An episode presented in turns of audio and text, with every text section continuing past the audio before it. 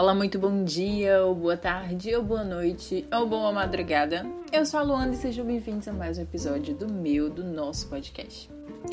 Bom, hoje eu vim falar sobre algo muito comentado nesse mundo internetico em que a gente vive atualmente, que é a coisa do engajamento, não é mesmo? Claro que todos nós procuramos notoriedade de alguma forma, não é? Estamos nas redes sociais para sermos vistos e para ver também, mas eu acho que o intuito maior ainda assim é sermos vistos. E com isso vem muitas coisas além do que realmente seria só ser visto. É, todo mundo quer ter milhares de seguidores, ser notado pelas marcas, quem sabe, viver uma vida de blogueirinho ou blogueirinha. Mas até que ponto, né? Isso é bom? Até que ponto isso pode ser saudável? Eu acho realmente que deve ser muito legal viver apenas é, desse tipo de trabalho. Mas a carga mental e, sei lá, e a vivência que isso traz muitas vezes pode não, pode não ser tão positiva. Acho que por isso que a gente cresceu, principalmente pessoas que cresceram ao longo dos anos 90 e início dos anos 2000, vimos muitas personalidades e pessoas famosas surtarem e aí, enfim, entraram no mundo das drogas, e das coisas ilícitas e erradas e acabaram perdendo realmente a mão e aí isso acabou destruindo a vida delas. Bom, é, muita coisa que acontece nesse mundo internetico que vem com isso quando você se expõe de alguma forma, quando você se dispõe a não ter só uma conta para dar like e receber like, é, são as pessoas indesejadas.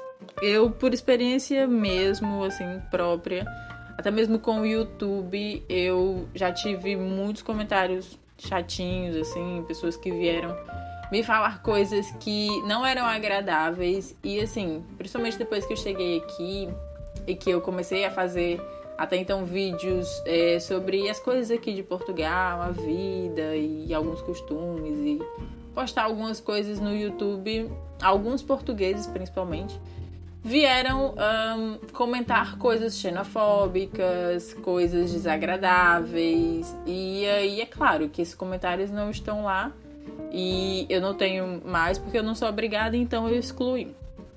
E é isso que eu queria deixar aqui. É que as redes sociais, elas são as nossas casas virtuais. Então, se você na sua casa deixa entrar apenas quem você quer e quem você gosta, e é para ser assim, é, vamos fazer assim também com as nossas redes. Vamos ver, vamos interagir, vamos curtir e viver aquele espaço apenas com coisas que nos façam bem. Porque aquelas ferramentas conhecidas que a gente tem, como silenciar, como é, bloquear, deixar de seguir estão aí para nos proteger. E eu acho assim que elas devem ser usadas nesse sentido para nos ajudar, para nos trazer saúde mental, porque quantas vezes a gente não passa por um post ou por um story ou por, sei lá, alguma publicação, algum texto, alguma coisa que é desagradável.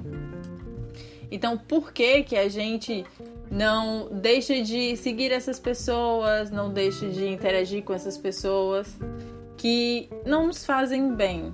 Isso eu tô falando pessoas, mas pode ser até mesmo, sei lá, página de um jornal, que, sei lá, seja aqueles programas sensacionalistas, aquelas coisas que postam e viabilizam coisas que deixam a gente mal, porque infelizmente a internet tem muito disso.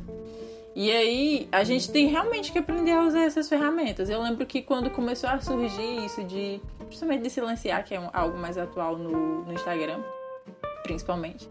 Mas quando surgi, começou a surgir essas coisas, eu tinha muito receio. Eu não sei nem porquê, porque muitas das coisas que a gente segue que são desagradáveis são de pessoas grandes, às vezes. E essas pessoas não têm como ter a medida de que, tipo, se eu deixar de seguir uma pessoa muito famosa, ela não vai dizer, ah, Luanda parou de me seguir. Eu não tenho esse filtro. Então, por que, que eu tenho que me preocupar com isso?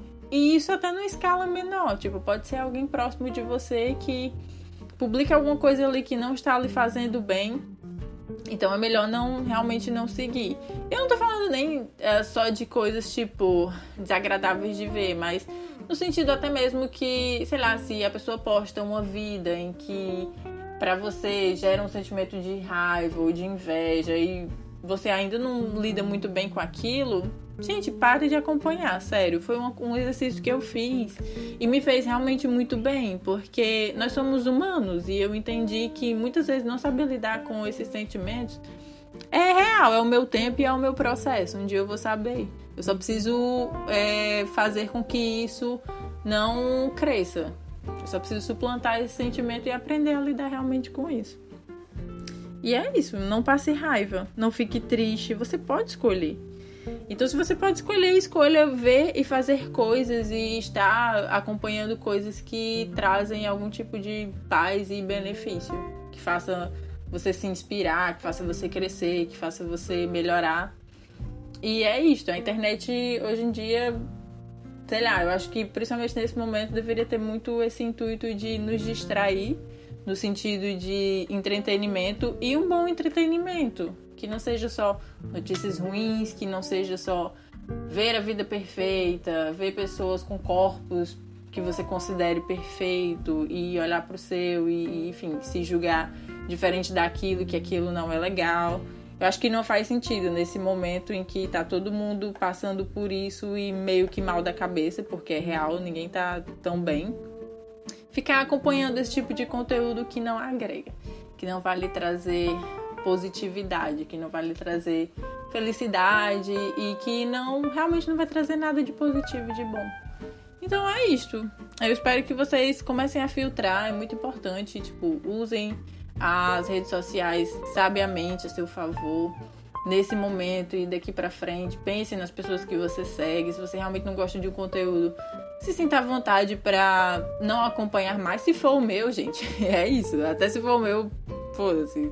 Que importa é que você fique bem e que você procure e faça coisas que lhe, lhe façam e lhe, tra lhe tragam bem. Meu Deus, gaguejei agora. Sou gaga.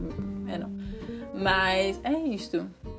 Esse é o grande ensinamento. Eu tenho pensado muito nisso nesses dias e eu tenho tentado cuidar de mim dessa forma. Cuidar da gente é muito importante, principalmente no ambiente virtual em que a gente vive, que acredito que para muita gente é, sei lá, mais de 50, 60% do, do que você faz no seu dia. É isso, eu espero que você esteja bem. Se você não está bem, que fique tudo bem, tudo vai passar e é tudo só uma fase. Não é uma vida ruim, é só um momento ruim e você vai superar tudo isso. É isso, meu povo. Espero que vocês fiquem bem, como eu já disse. Eu realmente torço muito por isso, por isso que eu repito tanto.